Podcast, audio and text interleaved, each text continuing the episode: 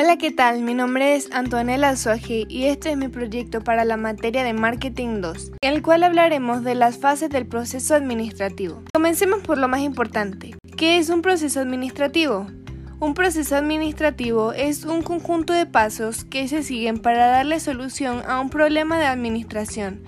Para llevar a cabo un proceso correctamente se deben respetar las metas, estrategias y políticas de la empresa y además establecer objetivos claros para que el proceso sea fluido. El proceso administrativo se divide en dos etapas, la dinámica y la mecánica. Comencemos hablando de la mecánica, que es la parte estructural que a su vez se divide en tres fases. Consiste en distribuir las tareas y responsabilidades entre los diferentes grupos de trabajo que componen la empresa. 1. Previsión. Es el elemento de la administración de reuniones que con base en objetivos y metas establecidas previamente, resultando del análisis y la investigación, determina el curso de acción óptimo por seguir. Se deben definir los objetivos. De preferencia, se deben establecer por escrito para referirse a ellos en caso de que surjan dudas, conflictos o confusión respecto a los motivos básicos de la reunión. Los objetivos pueden ser generales y particulares. 2. Planeación. En este punto se investiga el entorno, se planean las estrategias, las políticas, los propósitos y las acciones a ejecutar a corto, mediano y largo plazo. En definitiva, se trata de todo aquello que debemos decidir antes de ponernos en marcha sin la planificación iremos corriendo sin rumbo fijo y como sabemos de nada importa correr. 3. Organización. Este es el proceso de división de labores en grupos, los cuales deben estar interconectados y trabajar de forma conjunta. Esta parte del proceso está íntimamente ligada a las habilidades de cada trabajador. El propósito principal de la organización es asignar objetivos específicos a cada actividad de la compañía y los recursos físicos que la empresa posee. Ahora hablemos de la parte dinámica.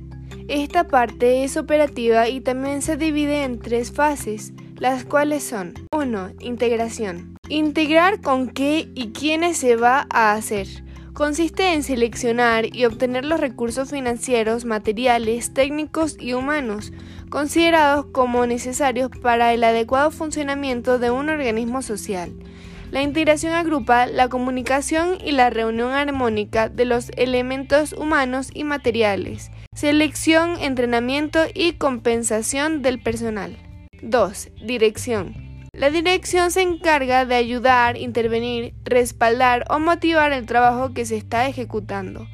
Así, por ejemplo, los directores se encargan de influir en los integrantes del proyecto, bien sea ayudándoles, dándole alternativa o evitando conflictos entre distintas partes de la organización. 3. Control. Es la función del proceso administrativo mediante el cual se evalúa, mide o supervisa la ejecución de los planes para detectar y regular desviaciones con el fin de establecer las medidas correctivas necesarias conforme a los objetivos de la empresa en condiciones de eficiencia y eficacia.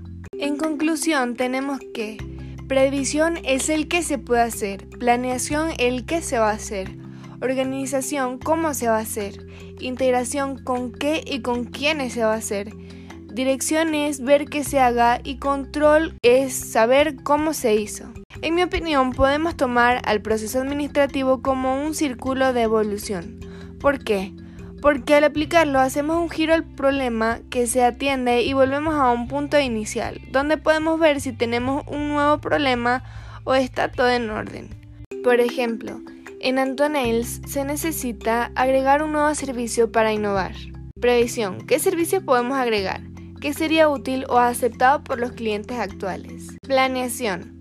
Una vez elegida la mejor opción, se inicia el proceso para agregar el nuevo servicio. Organización. Se enlista lo necesario para el nuevo servicio y se revisa cómo se hará la integración del nuevo servicio y se seleccionan proveedores. Integración. Se inician las pruebas de mercado para evitar pérdidas y errores en una mala integración. Dirección. Verificar que el servicio vaya creciendo de manera organizada y verificando la aceptación de los clientes. Y por último, control. Evaluar el estatus y aceptación del nuevo servicio para saber si fue una correcta integración o hay que ejecutar nuevamente el proceso con un nuevo problema presentado. Esto ha sido todo lo que debías saber del proceso administrativo. Espero que te haya sido útil esta información. Hasta pronto.